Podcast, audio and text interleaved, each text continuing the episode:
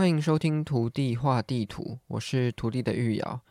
这集节目要分享《小王子》这本书。如果要列出我最喜欢的十本书的话，《小王子》绝对会是其中之一。因为这本书它的篇幅虽然没有很长，不过它的情节非常的清楚好懂，然后它里面又隐藏了很多的寓意。我觉得每次在人生有一些关卡或是转折的时候，阅读这本书能够点醒很多生命中的一些困境的问题，然后也许可以作为一些生命的解答。所以我每年都会找机会重读一下这本书。嗯，每次读都会有不一样的感想跟感受。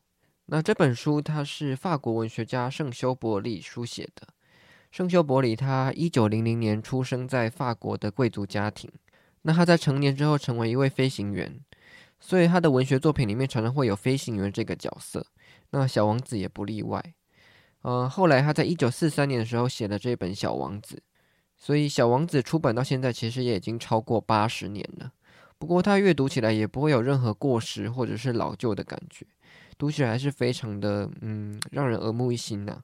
所以我还是很喜欢这本书。那因为这本书已经出版很久了，所以有非常多的人在解读跟评析这本书。那我今天就想用地理的角度来解读这本书，因为这本书的情节里面有很多次谈到地理，甚至还有谈到地理学家这个工作，所以嗯，我就想跟大家分享一下我对于这本书的理解跟感想。那接下来呢，我会先阅读一下这本书的故事情节，然后接下来才接着我的评论跟感想。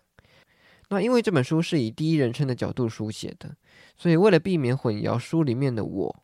还有我本人的我，那我会用飞行员这个名字来取代书里面的我，以免大家搞混这样子。那首先在第一章地理就出现了，我先来讲一下这个故事情节。在飞行员还只有六岁的时候，他读到一本书，叫做《大自然的真相》，这是一本讲原始森林的故事。这本书里面有讲到，蟒蛇呢会把猎物吞到肚子里面，然后一动也不动。睡觉六个月的时间来消化这个猎物，所以这个飞行员他就觉得非常的有趣，于是他画了一幅画。这幅画呢是一条蟒蛇吞掉了一只大象，躺在那里的画。然后他把这幅画拿给大人们看，问他们说这幅画吓不吓人？可是所有的大人都说这一点都不吓人，因为这就是一顶帽子而已。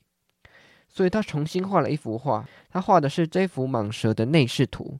也就是他看到一只大象就吞在一个蟒蛇的肚子里面。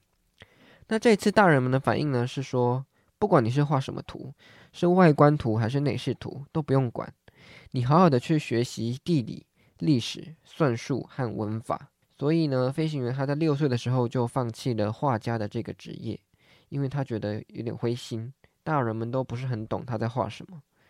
所以他后来从事的另一个职业就是开飞机。让他飞到全世界各个地方，他觉得地理是一个非常有用的学科，因为他只要随便看一眼，他就能够知道哪里是中国，哪里是亚利桑那州。然后他晚上失去方向的时候，这个知识是非常珍贵的。好，那这大概就是第一章的内容。首先呢，我觉得很有趣的就是，这是一九四三年出版的故事嘛，所以它反映的是那个时代的人怎么看待这些学科。然后他把地理、历史、算术和文法。并列在一起，就以我们现在的角度来讲，可能地理它并不是一个非常重要的学科，可能很多人会觉得物理、化学会比地理、历史还要更重要。可是，在那个时代，地理、历史好像是一个蛮重要的学科，诶，就是认识地理、了解地理，好像就是你对于整个世界有一定的掌握跟认识。然后你可以进一步的去各个地方旅行，甚至是贸易，所以地理在当时来讲好像是一个蛮重要的学科。不过我我就更进一步就去思考另外一个问题，就是为什么地理是一个学科啊？就是我们现在高中里面必修的科目大概就是十几二十科左右吧，可能国文、数学、英文、地理、历史、公民社会。然后物理、化学、生物、地球科学，那再像艺能的科目，包括像美术、音乐、表演艺术、生活科技、家政啊等等的，其实科目还蛮多的。不过为什么地理它是一个比较重要的学科？它甚至是在大考的时候需要准备、需要考试的一个科目。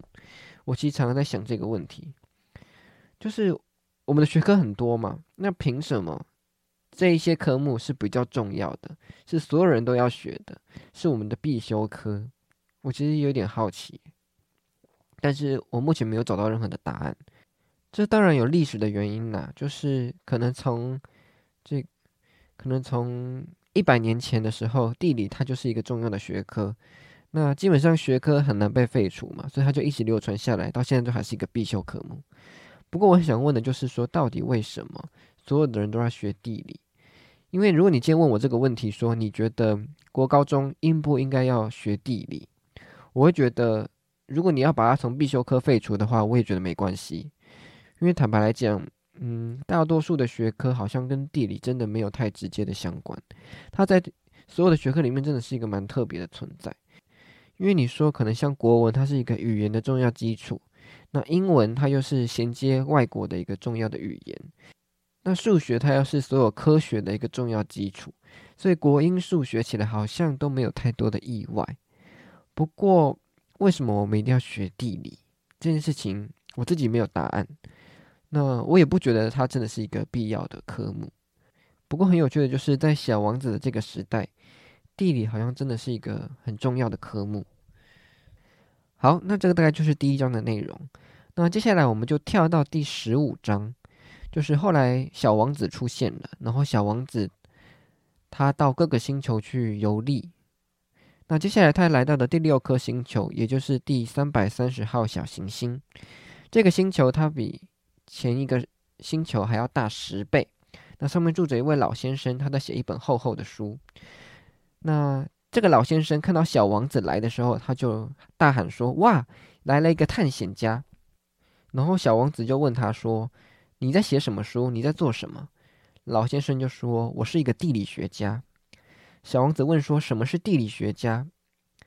老先生就说：“地理学家就是知道所有山河、城镇、沙漠、大海的学者。”小王子说：“那真的非常有趣，代表这里还有一个内行人，因为他看着地理学家住的星球，这是他见过最壮阔、最庄严的星球，因为他比他之前住的星球大概大了十倍左右。”所以小王子就问他说：“你的星球好美丽，这里有海洋吗？”那地理学家跟他说：“我不能告诉你。”小王子说：“那这里有山丘吗？这里有城镇吗？这里有沙漠吗？”地理学家却说：“我都不能告诉你。”那小王子就很纳闷呢，他就说：“你明明就是一个地理学家，为什么你什么都不知道？”可是地理学家就回答他说：“没错，我是地理学家，可是我不是探险家，在我的星球上面没有探险家。”可是地理学家他是不能跑出去测量城镇、河流、山丘、海洋、沙漠的。地理学家不能随便跑来跑去，他们不能离开书桌，因为他们要在书房里面接见探险家，然后问探险家问题。接下来把他们对于探险的旅行回忆写下来，然后再针对这些探险家的品格做一份调查。小王子问说：“为什么呢？”地理学家说：“因为如果探险家说谎的话，地理学家就会遭殃。比如说，如果一个探险家喝酒醉了，那他的内容可能就不足以采信。这样子。”小王子问说：“为什么呢？”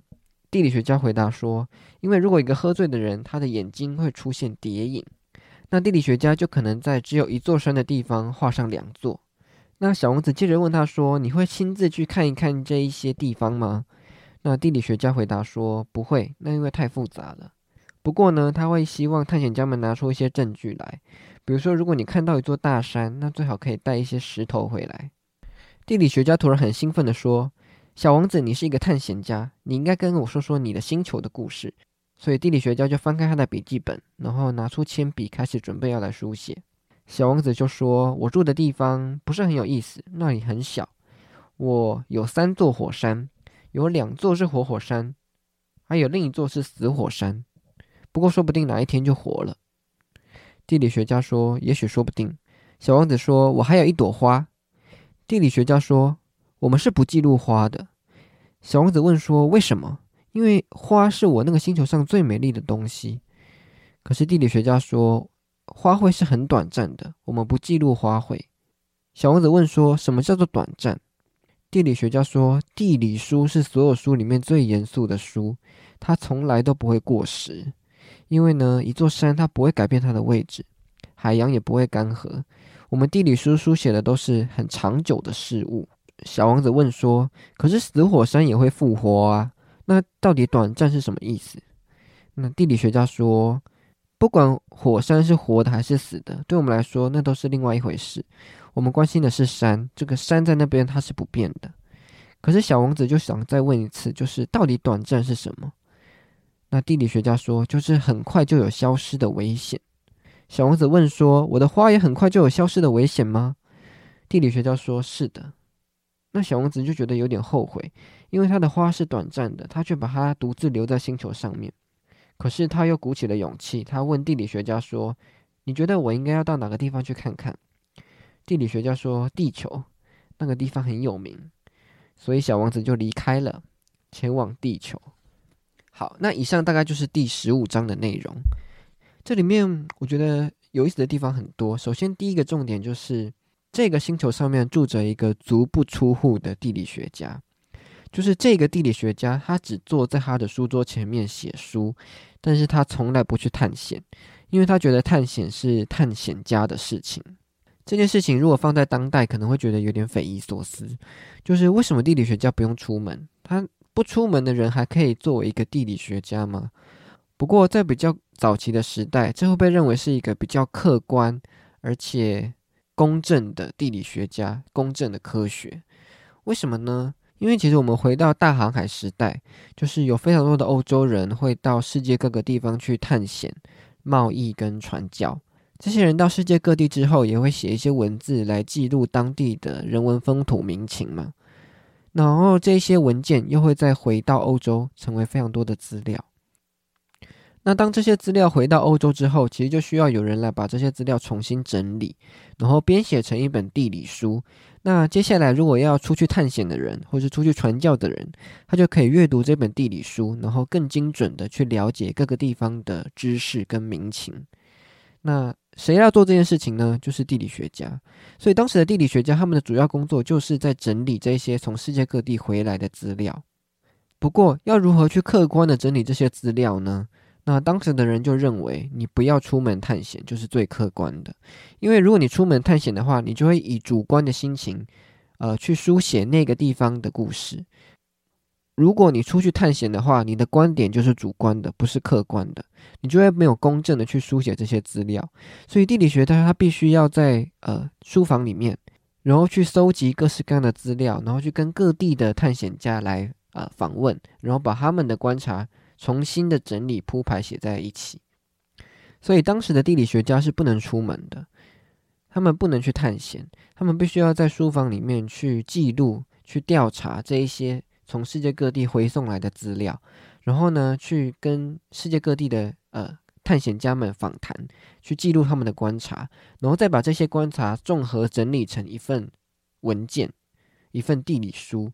这些整理过后的结果被认为是一个比较客观的、比较公正的记录，所以当时的地理学家被认为是一个比较客观的学者。那相对于那些在外面跑来跑去的探险家。他们就比较不是一个真正的科学家，所以我们在《小王子》里面也可以看到这样子的一个地理学家的形象，就是他只在他的星球上面写他的书，然后记录来自各个地方的探险家回报的故事。可是他的星球上面有没有沙漠，有没有海洋，有没有山脉，有没有河川，他完全不了解，因为他就只坐在他的书桌前面。从来没有站起来到他的星球的其他地方去观察、去浏览、去探险，这其实是非常有趣的。因为我们现在已经很难想象说哪一个念地理学的人，他会完全只坐在房间里面，什么永远都不用出去。因为现在地理学很重视的是实际的调查跟呃在地的访谈、在地的观察。那如果你都不出门，你就只是在 Google 上面研究，或者是读一些书来研究而已，却没有。达到一个真正的地方的观点，那对于当代的地理学研究来讲，这是一个不太够格的。不过以当时的时代来讲，这样子的地理学他们是感到非常自傲的。我们可以来剖析一下地理学 （geography） 这个英文字。这个字的字首是具有就是大地的意思，那字尾是 graphy，就是描绘、记录、书写的意思。那同样以 graphy 为结尾的字，还有比如说像地图学 cartography，或者是照片 photography，或者是民族志 ethnography，这些东西它就是一个比较像是记录的。因为像拍照，它就是咔嚓就把一个东西记录下来了嘛。那地图它就是记录大地的一些资讯。那民族志呢，就是人类学里面去书写一个民族的文化的内容。所以这些东西，他们共享的就是，他们都是在书写地球上的事物。不过相对来讲，有另外一个字尾就可以做一个对照了。比如说地质学，它的英文是 geology，它跟 geography 一样，都是 geo 开头，不过它的结尾是 logy。logy 其实就是逻辑嘛，跟逻辑是同一个同一个字义。那它跟 graphy 的差别就在于说，它不是去记录跟书写而已。所以它会更进一步的想要去探讨很多的为什么以及逻辑因果关系。那像 logy 之类的字，还有比如说像社会学 sociology，或者是像生物学 biology，它就不是只是去比如说描绘人体的器官有哪些而已，它更进一步的去想要去理解说人体的器官它背后运作的机制是怎么样。那这并不是说一个对一个对一个错，或者说一个好一个坏，它其实就是不同的学科传统。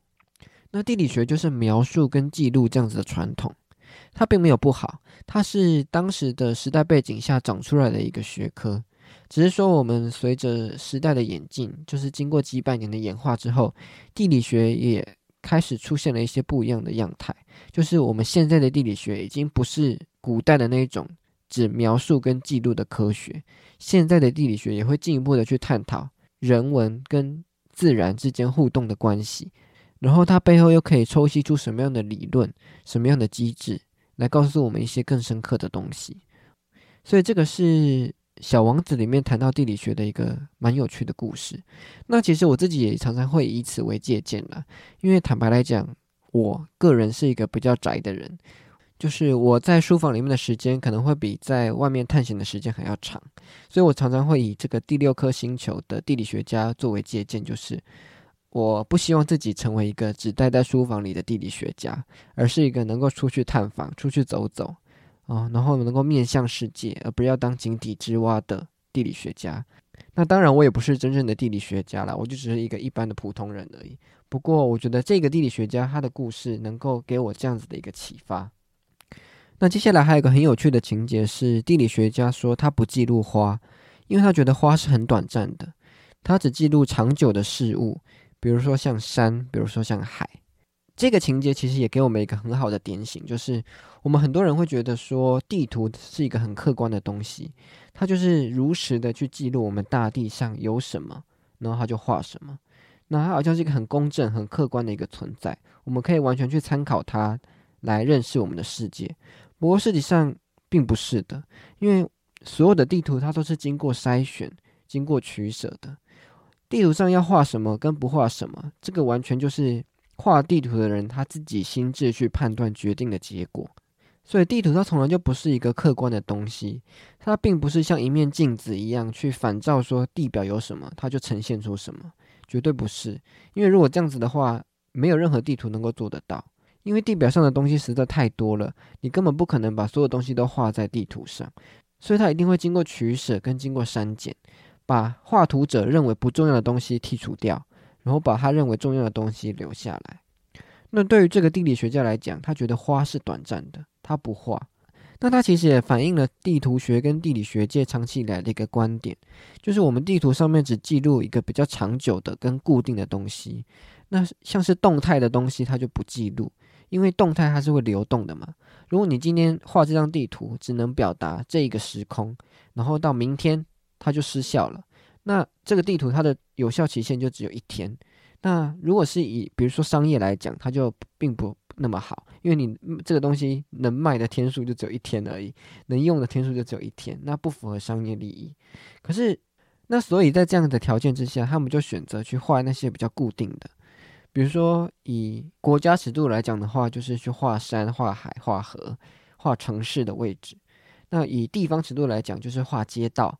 画，比较著名的不会倒闭的景点，比如说像百货公司或者是动物园、公园这样子的一个景点，而不会去写说哪里有一间 Seven，哪里有一间星巴克，因为像这种小型的店铺，它是会比较流动的，然后可能下一个月就关闭了，然后迁到其他的地方，或者是很快的时间它就长出了一个新的店面。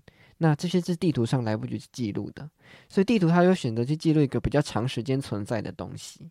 一样的，这并不是代表好或者是不好，或者是说对或者是错，它纯粹是一个取舍的问题。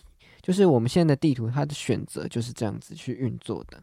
不过，它要给我们的提醒就是说，我们并不要，我们并不需要去觉得说这样子的地图才是正确的地图。事实上，如果你想要画花的地图，为何不可？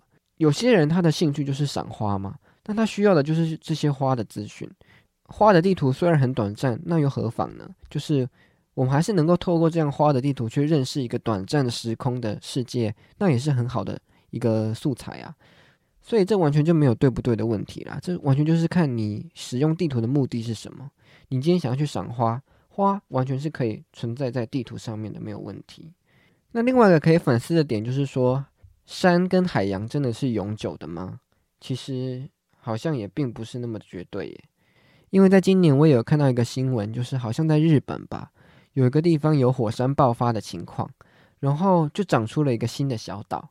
那这不就代表海洋其实也是会干的吗？它其实不是干啦，就是从海里面长出了一个新的小岛，所以陆地它也是会增生的，海洋它也是会消失的。所以陆地跟海洋它其实也是不断在变动的。它并没有说像这个地理学家讲的一样那么固定、那么久远、那么的不会改变。我们台湾在海岸的各个地方都进行了非常多的工程，比如说像在麦寮，我们有填海造陆的工程，把一个海就填成了一个工业区。那像高雄也是一样嘛。不过在不过在其他地方却会有很严重的海岸侵蚀的问题，就是陆地不断的在缩小，海洋不断的在扩大。那或者是说像在龟山岛，龟山岛的沙洲它是会随着季风的改变，还有海海海浪的这个波动，而去改变那个沙洲的摆动的方向，就是所谓的乌龟的尾巴会摆尾嘛。所以它每个时间的那个沙洲的方向都是不一样的。所以这也其实可以告诉我们，就是海洋它并不是那么长久以来都不会改变的，海洋也是不断的在变化它的形状。好，那这个章节的最后呢，小王子问地理学家说，可不可以去哪个地方探险？那地理学家跟他推荐地球。他说这个地方很有名，我想他应该也是表达说地球是一个很漂亮、很棒的星球吧。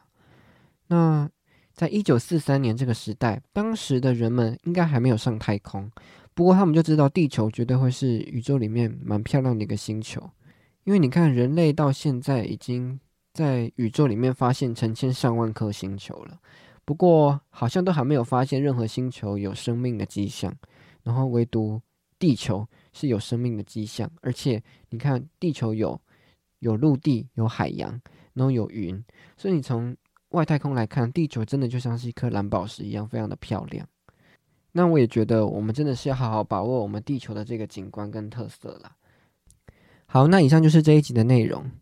我在准备这一集的资料的时候，我还特别去把我大三地理思想洪广记老师的课程笔记重新拿出来整理了一下，因为我想要去重新。回顾一下，就是大航海时代的人是如何看待地理学家的。然后我那时候在上课的时候就有发现，这个时代的地理学家跟《小王子》里面所写的地理学家好像是同样类型的，有异曲同工之妙。所以我那时候就觉得，如果能够把这个故事写写起来，应该是蛮有趣的一个地方。那只是一直都没有发表，所以我今天就不在这个 podcast 里面跟大家分享我的这个发现。那希望大家会喜欢。谢谢大家的收听，我们下一次再见喽。